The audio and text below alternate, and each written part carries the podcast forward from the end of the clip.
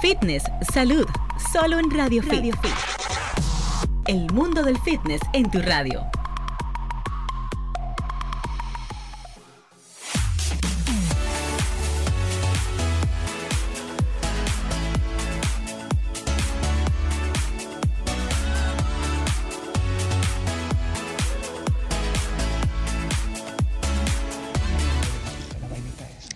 Estamos al aire, ¿viste? Muy buenas tardes, República Dominicana. Bienvenidos. Esto es Radio Fit, el mundo del fitness en tu radio, como cada sábado de 2 a 3 por acá por Sol 106.5 FM, la más interactiva del país. Un abrazo bien grande a toda la gente que nos sintoniza en toda la geografía nacional y, por supuesto, a nuestros oyentes fieles en los Estados Unidos que no se pierden esta revista especializada en fitness y salud. Saludo a la gente que también, a través de nuestras cuentas sociales, conecta con nosotros en nuestra transmisión, transmisión en vivo hasta las 3 de la tarde. Hoy, pues, como el concepto de salud es salud integral y acá nos ocupamos de un poco de cada uno de esos aspectos. Y por supuesto, estando en la víspera de San Valentín, no podíamos obviar el tema relaciones de pareja. Así que vamos a hablar hoy de un tema bastante, bastante manejado en el diario vivir y es las relaciones tóxicas y cómo salir de ellas. Yo creo que tú tienes que pagarme hoy por ese tema, porque yo sé que tú te has visto en muchas relaciones así, Oye. preso, ¿eh? sin poder salir.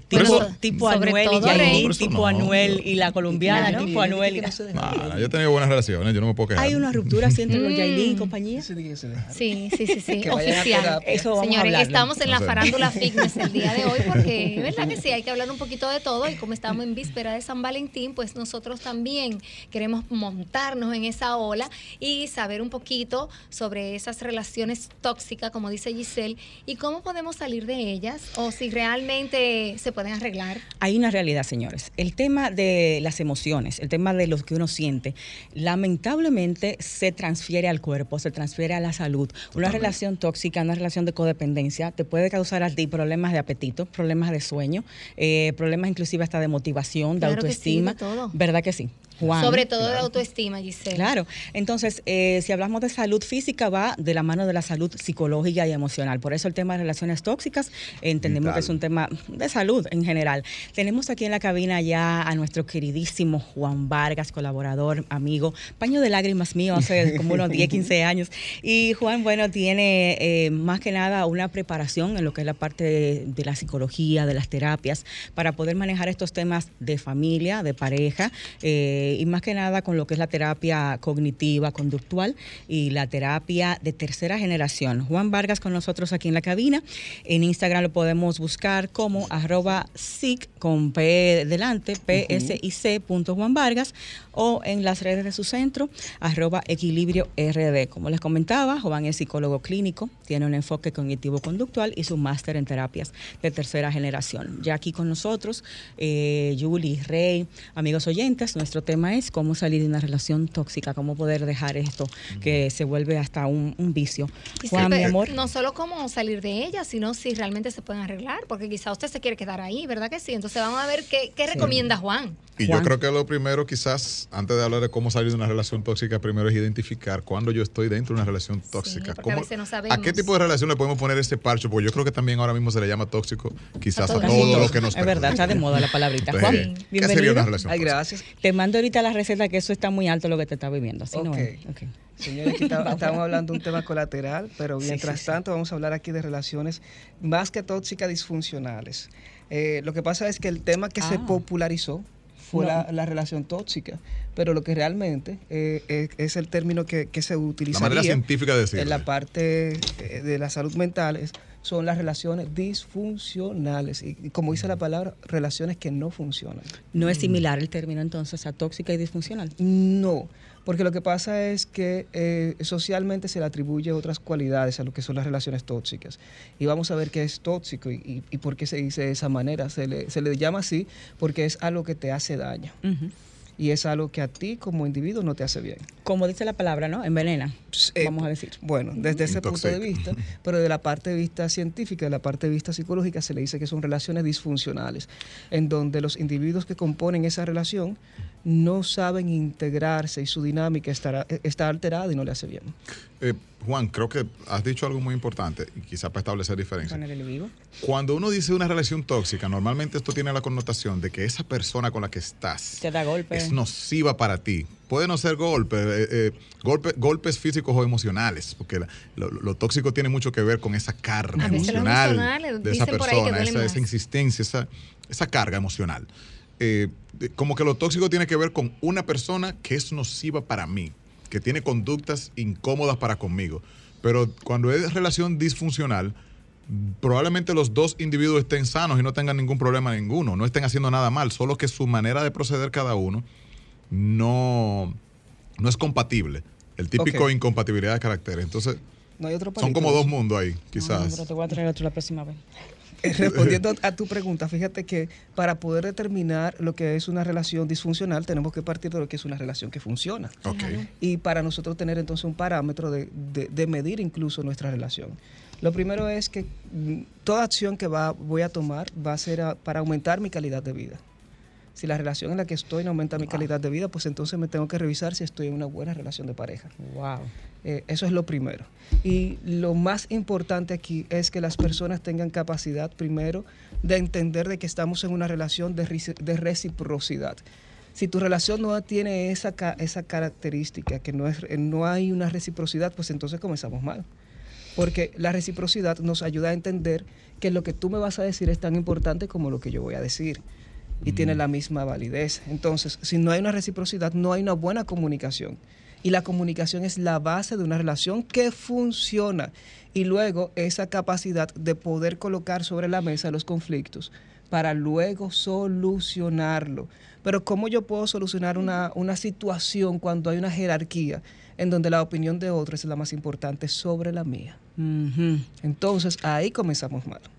Ahí estás diciendo tal vez una relación en la cual el otro miembro es narcisista, No, o no egocéntrico. necesariamente. No. Lo que pasa es que nuestra cultura, la cultura latina y principalmente la cultura de República Dominicana, nos ubicamos en nuestro, en nuestro contexto, nos educaron para tener relaciones disfuncionales.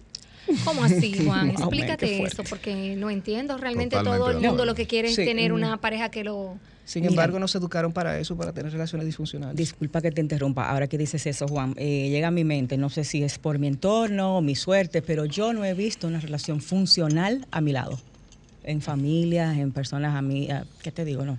Así que yo pueda decir, es una relación completamente funcional, no. Mm, No Lo que pasa es que, y voy a decir algo que quizás caiga mal, lo que pasa es que socialmente la religión también afecta en la forma en cómo nos vinculamos románticamente con nuestra pareja, porque partimos de que uno de los miembros es la cabeza de la casa. Ajá. ¿Y qué hace la cabeza? Pensar. ¿Y qué hace el resto del cuerpo? Ejecutar. Exacto. Entonces estamos hablando de una relación disfuncional porque es de imposición.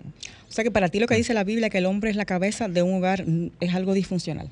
Bueno, desde el punto de vista, desde el punto de vista de la, fue lo que él dijo. a, a ti te gusta meter a para la- A- No, a pero ella le gusta el can. ella le gusta la controversia. Y más, y un país nuestro que es muy católico. Exacto. Yo parto de lo que está en la evidencia científica. No pueden haber dos cabezas, Juan, ¿cómo? Eh, ok, es que lo que tú estás diciendo, que no pueden haber dos cabezas, estamos hablando de que no pueden haber dos personas que puedan negociar, sino imponer.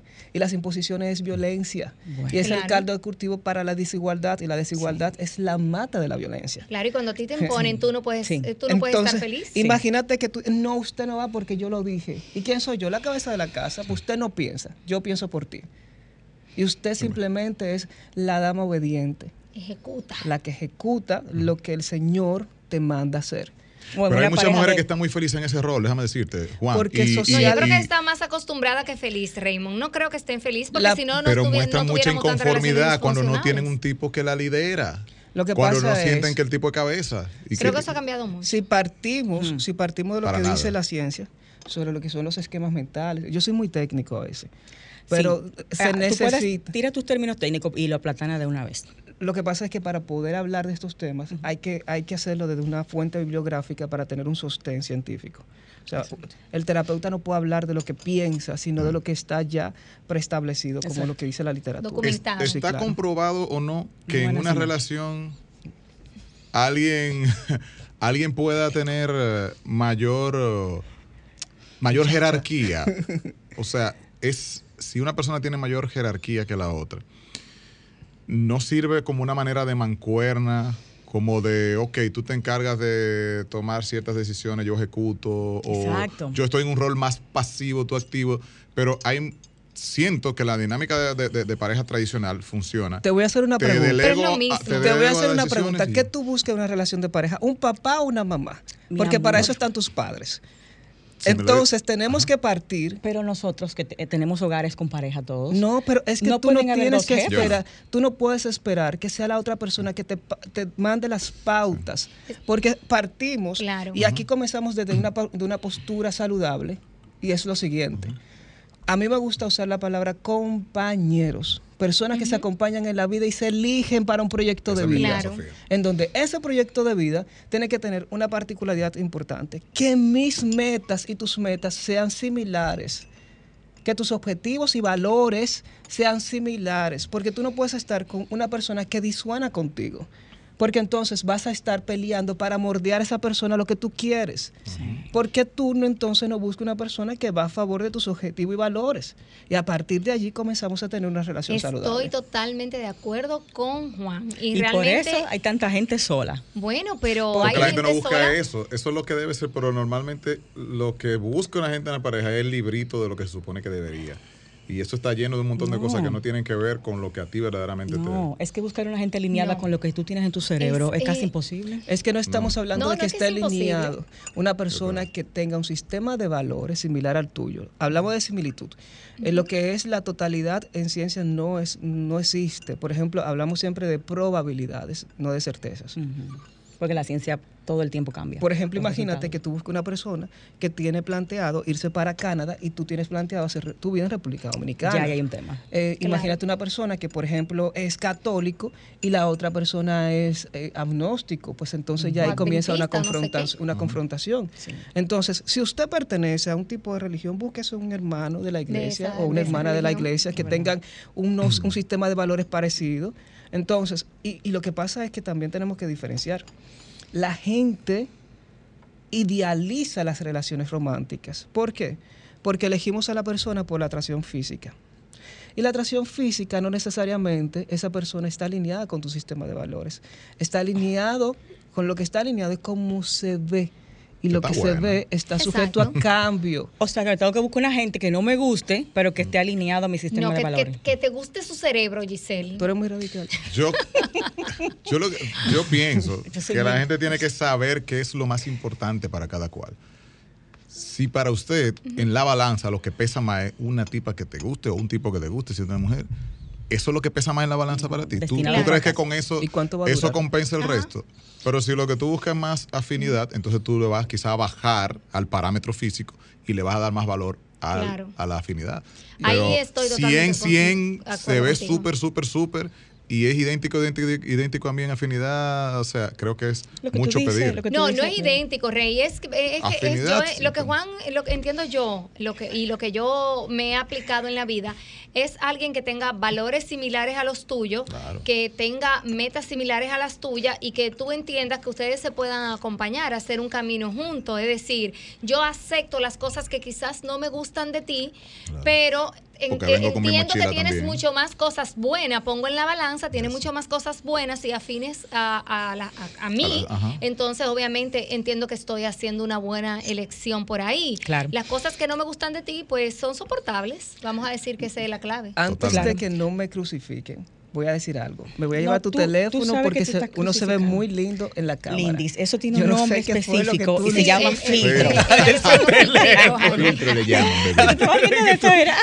Ella lo que te tiene que dar es Señores, un curso, miren, Juan. a mí me da brega ese programa con Juan, porque nosotros estamos en otra cosa. No, ellos tienen una- en nuestro- un universo paralelo. Pero Exactamente. ahora bien, para que no se malinterprete, hay una Sí. pausa ahora. Eh, en unos momentitos, pero también el tema que dijiste, que estamos educados para tener relaciones funcionales, eso me gustó mucho. Antes Es la verdad. de irnos nosotros a la pausa, yo tengo que, que aclarar porque no quiero que digan que eh, Juan vino a, a inventar. Dijo Juan que aquí no saben Sí. educar. este Lo país. primero es que, ¿por qué hablamos de, y por qué eh, de- desde un punto de vista científico, desde mi experiencia como terapeuta, digo que nuestro sistema social educa parejas disfuncionales? Primero porque parte de la desigualdad. Por ejemplo, República Dominicana es, eh, vemos relaciones muy violentas. Eh, por eso principalmente la desigualdad. Entre, y cuando hablamos de desigualdad, es asumiendo de que eh, una persona heterosexual que elige una mujer o un hombre, O homosexual también. pero sí, pero en este caso lo voy a El contextualizar. paradigma es más como lo otro. Eh, esta relación heterosexual en donde eh, está construida por una mujer y un hombre, en donde se le ha, se le ha educado al hombre para ser una persona más eh, flexible sexualmente, eh, más abierto con su sexualidad, con la expresión, y a la mujer Más más, promiscuo. más reprimida con su sexualidad, en donde el valor de la mujer está asumido y está registrado de cómo sus genitales están también, o de lo que hagan con sus genitales. Sí. ¿Cómo están? Si el Sí, imen, o sea, claro. que tú, Ah. De tú que si la mujer vales, es virgen o tú no. vales Pero si el ese- imen todavía está. Y ojo, mujeres, que hay personas que nacen sin imen. Sí. Y todavía esos, es- los hombres, Claro que sí. ese tema del alimento es importante todavía. Sí, Tan jóvenes que están que sí. empezando la sexualidad eso las niñas. Eso es ridículo. Eso es- eso es mí, Eso ya pasó. Lo segundo es se que todavía. esa imposición en donde el hombre es el que tiene la razón y la mujer es entonces la que ejecuta. Eh, mira, tú tienes que edificar tu casa y para edificar tu casa tú tienes que anularte prácticamente. Eso lo dice la Biblia también. Pero aquí estamos hablando de un lenguaje científico y, y lo hoy. estoy contextualizando como psicólogo, no como pastor. Porque no lo soy. Claro. Entonces tú Pero mira, es importante saber que, vi, que parte desde allí es una creencia divina y el, y el país se rige un poco por esas por esa creencia. Entonces es muy importante porque de allí es la raíz de todo lo que eh, la gente cree cómo se comporta y cómo se relaciona. Claro. Porque si la Biblia dice que yo debo hacerlo de tal manera, entonces ¿quién soy yo para contradecirlo? Y ahí terminamos cayendo en ese mismo formato de relaciones disfuncionales. Entonces, para que sigamos con esa misma línea y tenga una- un espacio de coherencia a la conversación, hablamos de que la desigualdad crea espacio de violencia y anula el espacio de la comunicación, por lo tanto, un diálogo basado en solución de problemas no se va a dar. Ahora bien, tú me estabas diciendo, pero y, y dos cabezas chocan. Mandando Es que los dos. No es que vamos a mandar los dos, es que nos vamos a sentar y nos vamos a poner de acuerdo. Y desde ese acuerdo que tú y yo llegamos, ese consenso en donde es válido que uno de los dos no esté de acuerdo con algo, pero con eso que yo no estoy de acuerdo no me afecta ni físicamente, ni mi moral, ni mi autoestima. Si te afecta físicamente tu moral y tu autoestima, pues estamos, estamos muy mal. Claro. o Y no estamos promoviendo un sistema de violencia. Es así. Y si no te afecta, entonces cede porque al final, si no te hace daño, Exactamente, si no me hace ¿por qué daño? insisto en tener la razón Si con no ese me tema. daño. Sí, a mí no me. Una taza de café no te hace daño, es el exceso de esas tazas de Exacto. café. Exacto. Y así mismo pasa cuando nosotros cedemos. Unas, esa negociación es para eso, para poner y establecer los límites y saber la jerarquía de la importancia que tiene ese proyecto de vida. Por ejemplo, una persona que te impone su infidelidad que tienen que aceptarlo. y que tienes que aceptarlo. ¿Cómo va a ser eso? tiene que y que tiene que criar el muchacho, ¿cómo va a ser eso? Eso es un abuso. O sea, eso no es una relación eh, eh, basada en amor ni en respeto. Esclavitud. Y hablamos de- de- desde el respeto y la dignidad humana. ¿Dónde queda la dignidad humana? O sea, ¿cómo va a ser que para yo poder sostener un proyecto de vida tengo que renunciar a lo más valioso que tiene el ser, que es su dignidad? Sí. Y Sin humillada. dignidad, que es el principal derecho humano, se desmoraliza la persona y al mismo tiempo pierde su capacidad de ser persona. Juan, antes de la pausa, desde el punto de vista psicológico como, como especialista, el tema de la desigualdad viene por el tema, dado por el tema económico. Es decir, si yo como hombre pongo más dinero o te mantengo, entonces por ahí es que yo siento esa sensación de que puedo mandar, ser violento. O sea, todo baja a lo que es dinero al final. Son constructos filosóficos y vamos a ver qué es el dinero. El dinero es poder. Simplemente. Entonces, si nos educan en esa desigualdad donde el hombre es el que manda y la mujer ejecuta, ya estamos dándole un poder incluso sin dinero. Claro, es muy cultural Incluso- eso en nuestro país. No la- solamente el dinero, es que te crían a ti porque para que tú seas el ama de daño, casa, para que tú ejecutes, como dice Juan, y Aunque tú, tú, eres el ama de igual casa. de dinero en la casa. No importa. Es que no, es- no se No- basa, no tiene que ver en- no se con tiene eso. que ver con el dinero. Incluso al final tú aportas la misma cantidad de dinero, pero quien decide cómo se usa, entonces, Es cierto. es la figura masculina de es esa así. relación. Eso es verdad. O sea, que no así. es el tema dinero, va mucho más atrás. Va- va- eh, eso, eh, el dinero es la superficie muy ligera de un problema mayor que es cultural. Bueno, Bueno, con señores. esa sentencia vamos a hacer una pausa antes de la misma. Nuestro especialista está disponible en su centro, arroba equilibrio RD, Juan, de lunes a viernes, ¿verdad que sí? Desde lunes a viernes de 2 a 8 de la noche. Yo no trabajo en la mañana, yo duermo. Como debe de ser. Este hombre está claro, señor. No es morning Eh, pero también tiene otros profesionales allá que sí, Sí, están en la mañana. Exacto. Entonces, si quieren hacer cita en la mañana o en la tarde, pueden hacerlo a través de arroba equilibrio RD en Instagram. ¿Algún teléfono, Juan, para citas a partir del lunes que llamen? Me lo aprendí. 809-860-8797. Coge Y ahí. llegó temprano hoy, Y me llamó temprano. aquí, óyeme, de verdad. me Y no se perdió. Hasta No el dolor de cabeza se me Ay, quitó. madre. Vamos Señor a, adulto ya.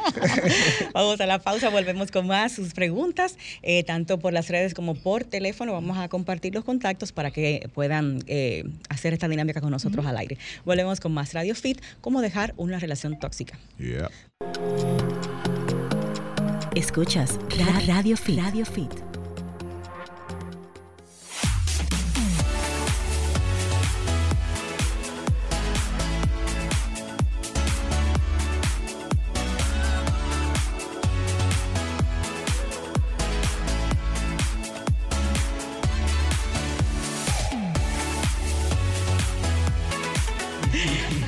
Vuelta con ustedes, gracias por la sintonía, chicos y chicas. Seguimos con Radio Fit, el mundo del fitness en tu radio. Ustedes saben que eh, nos hemos eh, abanderado del tema salud mental y es un tema que vamos a tener constantemente, tanto aquí en el programa al aire como en nuestras redes sociales, porque eh, ha quedado totalmente mm, transparente. Sí, el tema de que de es que básica la salud mental para la Claro física. sí. Algo que he experimentado en carne propia, Juan también, todo lo que estamos Sí, aquí claro. hemos Claro visto que eso. sí. Claro. Entonces, en el día de hoy, nuestro tema es relaciones, vamos a decir, tóxicas. Juan dijo que disfuncionales, que es el término correcto.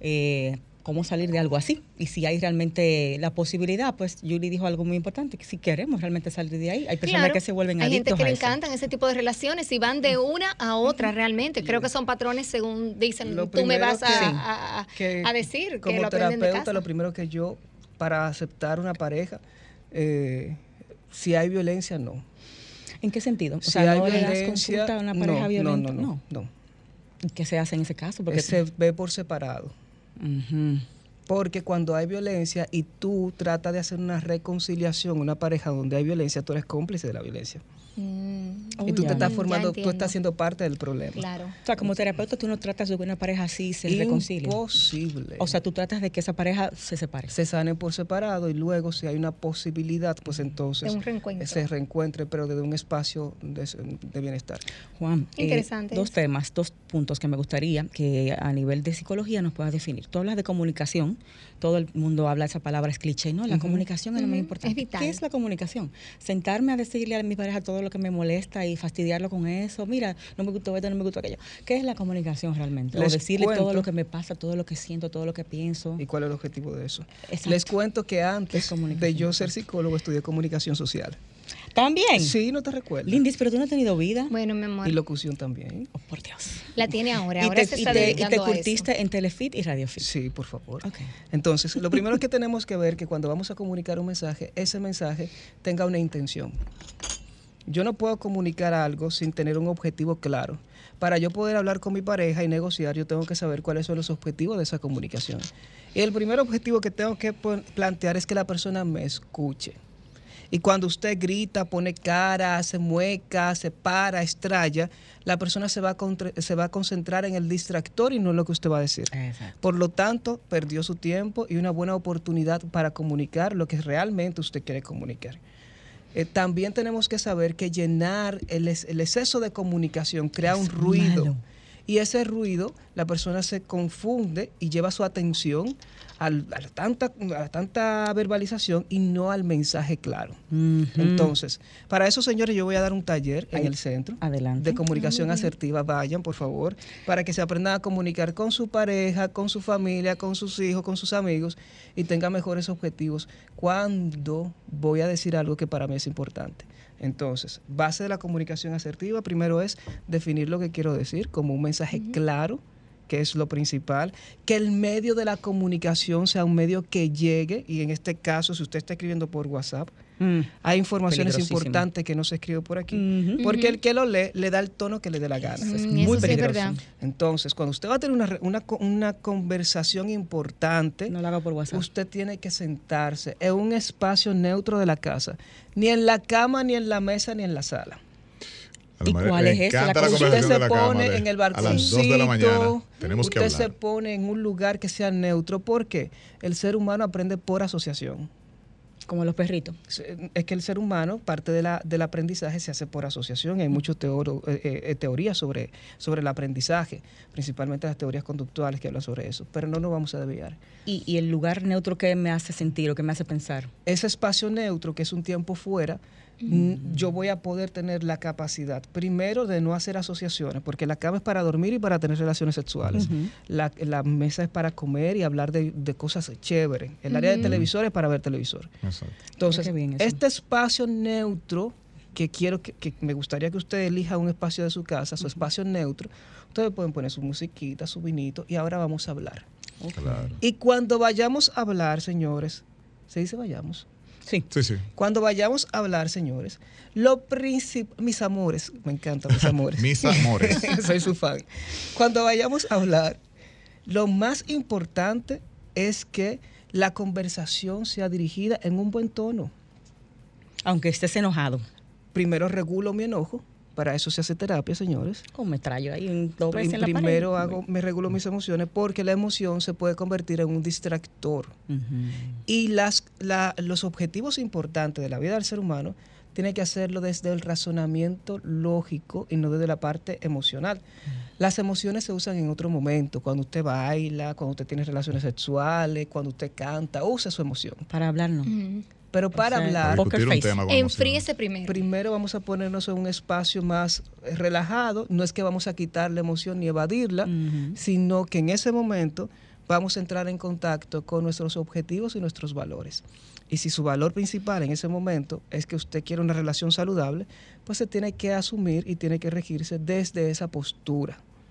Bien, entonces comenzamos a hablar de ese elemento. Identificación de lo que yo, mi objetivo, que el medio de la comunicación sea un medio factible, que entonces va a ser la verbalización. Vamos a evitar los distractores, que es alzar la voz, la mueca, los gestos, Llorar, las manipular. críticas.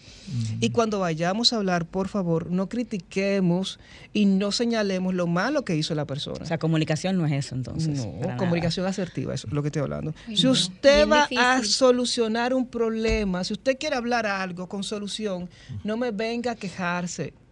A ver, Juan, muy tú importante, cambiado, muy tú- importante ese punto al que has llegado. ¿Cómo hacerlo entonces? Eh, porque es muy fácil confundir eh, juicio crítica a una conducta que yo quiero que tú cambies, que de alguna manera es eso. Si tú Ok. hiciste algo que Tengo no que me gusta como lo hiciste, es muy probable que yo te diga, tú si haces eso mal, no me gusta que hiciste. O sea, hay una crítica a la acción, dame- quiero que la cambies. Dame, Entonces, dame, dejó la toalla sobre la cama mojada. ok, Ok. Ah, no, pero no hay que hacer tampoco. dame un ejemplo de algo más trágico.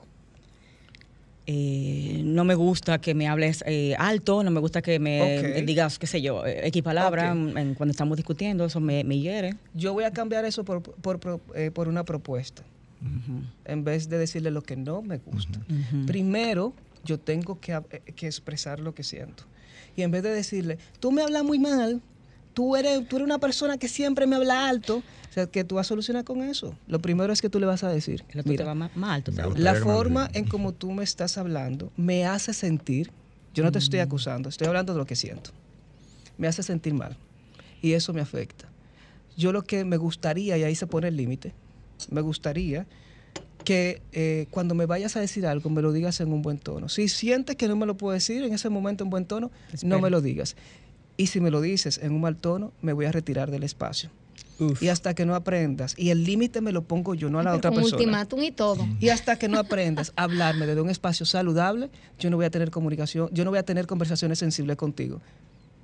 O sea, no te voy a dejar de hablar, no es que te voy a dejar de hablar. la No, vida no. continúa. Sí. Pero no, Pero no vamos a hablar de en ese ese, tema. En ese Cuando momento, tú si tú no puedes manejar una conversación, yo me retiro. Yo no te voy a decir, vete. Es que yo me retiro y ahí yo soy el que tengo el control. Exacto. Porque el límite me lo estoy poniendo yo, no se lo estoy poniendo a la otra persona. Cada quien se tiene que hacer responsable de su tollo. Exacto. O de su Si cuidado, usted no sabe hablar bien, esa es su responsabilidad. Pero Mm. mi responsabilidad es cuidarme de personas que no me hablan bien. Exacto. Esos son los límites. Cuando hablamos de límites, pensamos que los límites se le pone a la otra persona. No, porque eso es una imposición. Exacto. El límite me lo pongo yo. De qué voy a aceptar y hasta dónde. Exacto, A que todo. yo No voy a voy a hablar con personas que me hablan mal. No voy a soportar personas que me agreden físicamente. O críticas. Yo no voy a estar en una relación que no me hace bien. Por- La crítica es un tipo de violencia. Sí. Claro, eso es violencia psicológica. Y no hay peor violencia también que la cuando se le critica el cuerpo de otra persona, que se asume mucho en, en, En la incluso de risa y de relajo. Sí. Tú estás gordito. ¿A usted qué le importa? De hecho, se ponen. Se- perdón tú por- puedes poner eh, querellas de eso. Eh, claro, violencia psicológica. Claro. Claro tú hablas de- de y que eso se utiliza bastante, el bastante. Incluso lo usamos hasta con nuestros hijos. Im- Importante que se defina eso. Violencia no es solamente darte con la mano. No. Hay muchas El, formas de el espectro de la violencia, hablamos. Es la hablamos mínima, de que el- hay un tipo de violencia que es simbólica.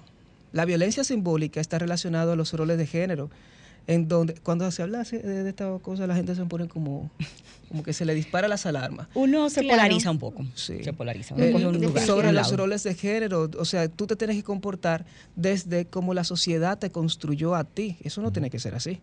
O sea, el individuo tiene la capacidad de elegir, siempre y cuando lo que yo elija no me haga daño a mí ni a otros. Punto. Si le hago daño a otra persona, pues entonces eso no es una elección, es una Es imposición. una irresponsabilidad. Es Y una si agresión. te hace daño a ti, tenemos que cuestionar nuestro sistema de amor propio. Mm. Entonces, la, mis, mis elecciones es bilateral, O sea, si permito que me haga daño es porque tengo baja autoestima. no necesariamente. No tengo mis objetivos claros. La forma en cómo quizás me construyeron a mí lo- y mi concepto de amor, quizás es un concepto de amor que tiene que ser revisado. Fíjate que aquí no estamos hablando de bueno o malo, sino lo que no te hace bien. Lo que no te hace bien en sentido general. Porque puede ser que a otra persona le funcione. A otro. Claro, Exacto. claro. Juan, Era lo que quería decir ahorita con este tema de roles, que hay mucha gente se siente a gusto en esos roles. Que no es cuestión de que si llegó el macho impuso, que, sí, que- Sí, es que son sí. roles elegidos Claro. Y Si son se personas que lo siente bien, prefieren. Si se siente bien ahí, por ejemplo, cuando siempre y cuando no haya, no haya violencia. Por ejemplo, si, si esa relación que se construyó desde de que el hombre es que manda y la mujer es la que asume, y la mujer se siente cómoda, no se siente agredida, y la, po- la forma en cómo se hace es compasiva, y la otra persona eh, se su siente rol cómodo responsablemente. Y funciona, pues no es una relación que, que está disfuncional. Que a la larga tenemos que revisar si la persona cambia su sistema de valores. ¿Qué es lo que recomiendo? No, pero lo que yo recomiendo no importa, porque es basado en lo que yo construyo como vida. Lo que importa es lo que te funcione a ti, siempre y cuando no te haga daño a ti ni a otra persona.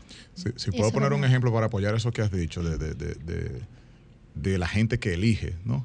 Son muy comunes las relaciones de el, el extranjero, el, el europeo con la caribeña. Ujú. ¿Por qué son tan comunes esas relaciones? Me parece. ¿eh? Aparte de lo, de lo obvio de, de atracción a lo distinto, ¿verdad? Desde lo también, físico. tema de poder. Claro, económico, claro, pero fíjate que, económico fíjate ahí. que ese europeo está buscando lo que allá no hay o, escasea, que es una mujer dispuesta al rol tradicional. Claro. Dependiendo, no podemos Generalmente. generalizar. Pero Estoy hablando, ser, eh, sí, claro. paradigmático, ¿verdad? Lo más común. Pero, ¿por qué se dan con frecuencia, en la mayoría de los casos? Eh, esta, esta mujer sí quiere un macho proveedor tradicional. ¿A qué costo? ¿Cuál es el costo que tú te estás pagando por ese tipo de relación? Y ahí Costo, hablamos de eso. Claro. y violencia al Cuando, final. cuando el costo es mayor de lo que tú vas a recibir, pues entonces ahí tendríamos que observar. Fíjate O lo que estaba- valora. Claro. Fíjate, y ahí entran los valores también. Fíjate que anoche estaba viendo una persona, una, una, una joven, que tiene una cuenta de OnlyFans. Y ¿Quieres está- poner una tú? Me encantaría. Sí. Sí, me encantaría. bueno ese. Eh, tiene una cuenta de OnlyFans. Sin embargo, ella estaba diciendo que el costo de esa cuenta es su salud mental. Ajá. Sí, porque ella comenzó a sentirse como un objeto. Y eso la, le quitó su capacidad de ella misma verse como un ser moral. O sea, lo hizo por voluntad propia y luego descubrió que no. Sí, no que ese ha sido el costo. El Que no se precio era más sentía alto de bien lo con que esa pensaba. decisión. Exacto. Tenemos a alguien en la línea, vamos a ver qué inquietud tiene. Buenas tardes. Gracias.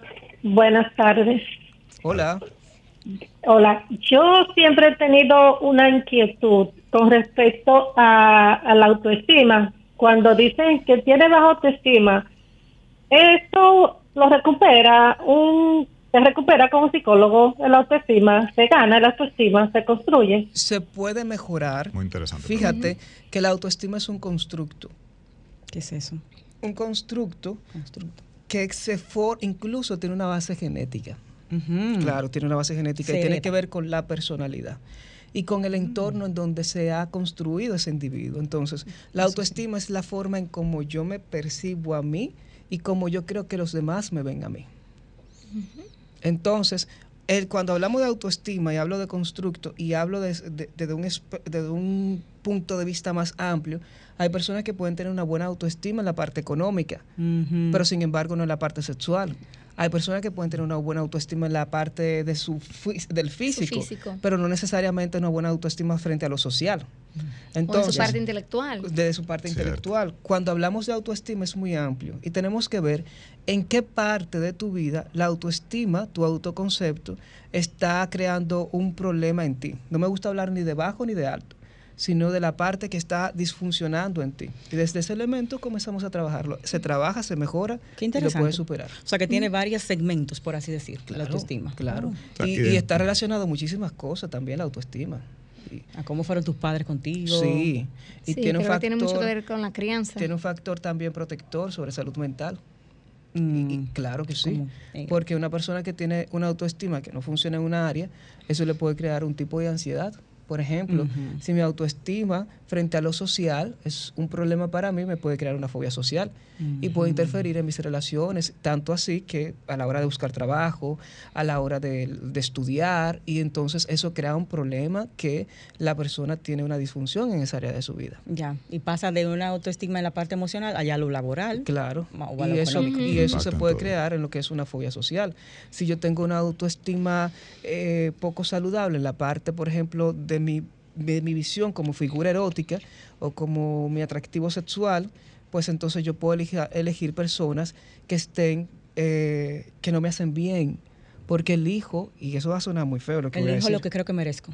elijo lo que creo que merezco y no solamente eso, que elijo personas que yo entiendo que están por debajo de mí porque de esa manera yo me siento en control.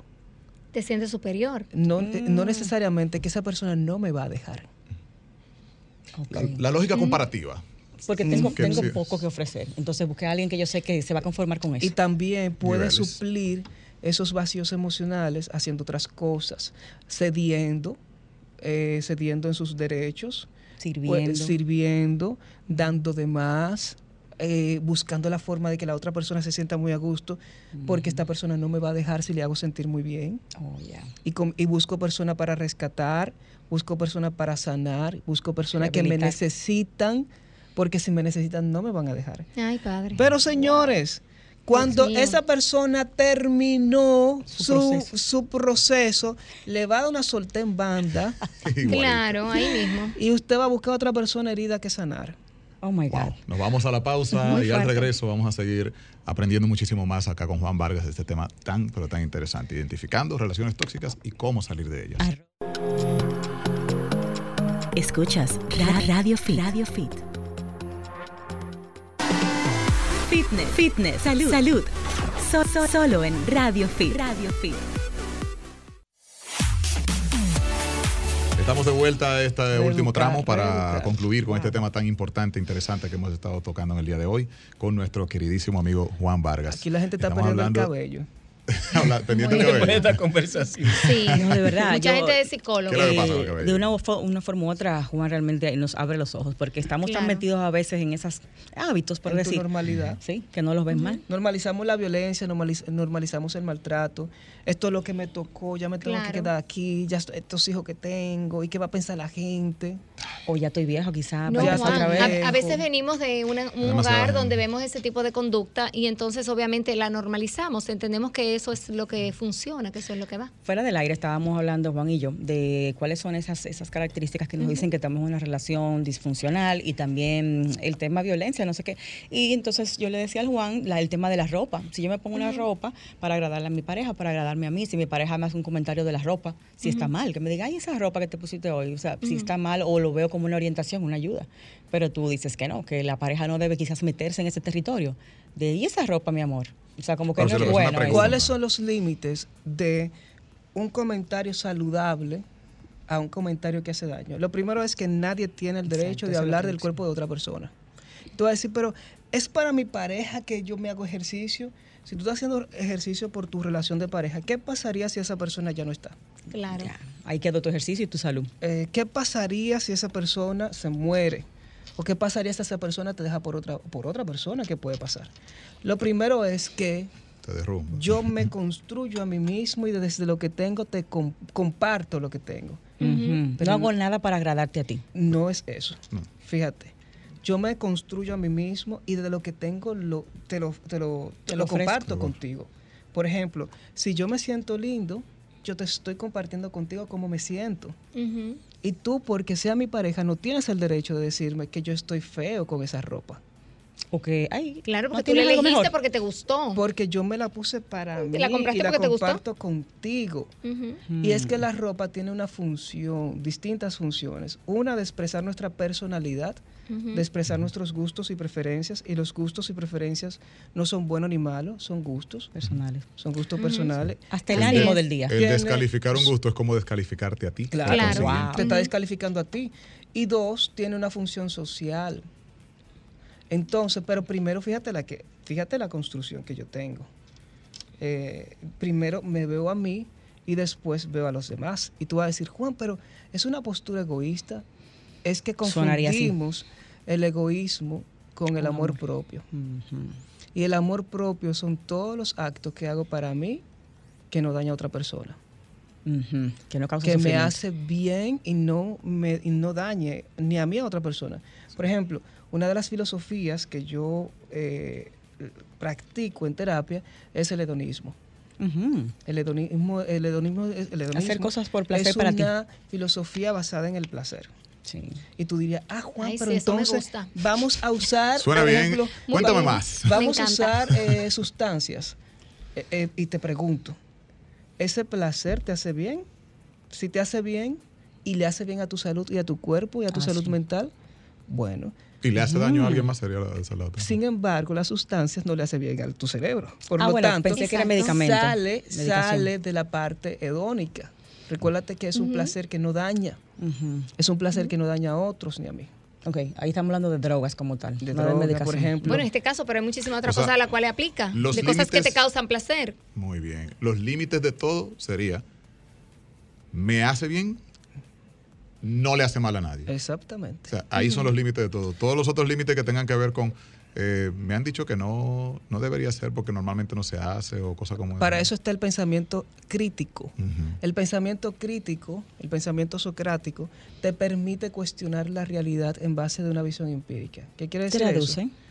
Que yo cuestiono lo que hay desde la evidencia. No podemos aceptar todo como lo- eso es lo que es, La última verdad. porque lo que es está sujeto a cambio. Siempre. Nosotros Y lo cambiamos. que es puede estar errado desde años y años y años que se está sosteniendo. Entonces Y, depende a- de mi y opinión. agrego, lo que es ¿Cómo? también es subjetivo. Claro. Es decir, lo que es, eso no es una visión única de las cosas, sino que Claro. eso es algo para ti y para mí es otra Claro. O sea que depende tanto, de mi punto de vista al final. Lo El- que yo piense y sienta. El pelo afro, por ejemplo. Eh, tenemos de generación en generación sintiendo que el pelo afro Es algo eh, malo. es algo malo. Y hablo de sentir porque una cosa es ser, es, es, y otra cosa es sentir. Bien, y sentimos que el pelo afro es algo malo. Y lo que el pelo afro es simplemente tus genes hablando. Y un pelo Y diferente. no es diferente, es pelo. Es pelo y ya. Es un pelo. tipo Porque de pelo. sería Claro. comparativo a otro. Exactamente, ya estoy haciendo una diferenciación, es pelo. Es un tipo de ¿Por pelo. qué yo tengo que ver como diferente el pelo afro al pelo liso es pelo con textura distinta. El color amarillo del verde son colores. Son colores y es lo que es. Y el pelo tiene una función adaptativa y es una función también más biológica y nosotros le damos una, una visión y una Estética. interpretación estética. Pero lo que es bello para uno no tiene que ser bello para mí. Pero mi, mi sentir de belleza no tiene que ser una imposición. Y ahí es que yo voy con la parte social que te quiere imponer sus criterios y esos criterios no generalmente está basado ni en derechos humanos ni en una visión científica de cómo ser y cómo ver la vida. Sí, no, Y no- Bueno, ves, como Juan, ahí, ese ejemplo del pelo, el pelo crespo se le dice pelo malo. Sí, y Exactamente. se le da un Tiene pelo malo. Juan, en Y- este último minutito, perdón, Claro, sí. Rey, eh, ¿cómo sabemos si estamos en una relación así? Y, y si debemos salir o, Ok. o no, o buscar ayuda. Primeramente, si en esa relación tú sientes ansiedad, si sientes que tu autoestima está bajando, si cuando vas a plantearle un tema a esa persona te da como un dolorcito, un escalofrío, porque tú sientes que va a haber una respuesta negativa, si no te sientes escuchado, si no te sientes comprendido, amado, respetado, valorado, admirado. si empiezas a fantasear con otra persona también. No necesariamente, no, porque el ser humano es, eh, no es monógamo por naturaleza. no es. No. No lo es. No, eso es construido, eso es construido socialmente. Que tú elijas ser monógamo está bien porque está dentro de tu sistema de valores y que tú lo quieras practicar, muy lindo, porque está dentro de tu sistema de valores. Pero no puedes criticar a otra persona porque no lo sea.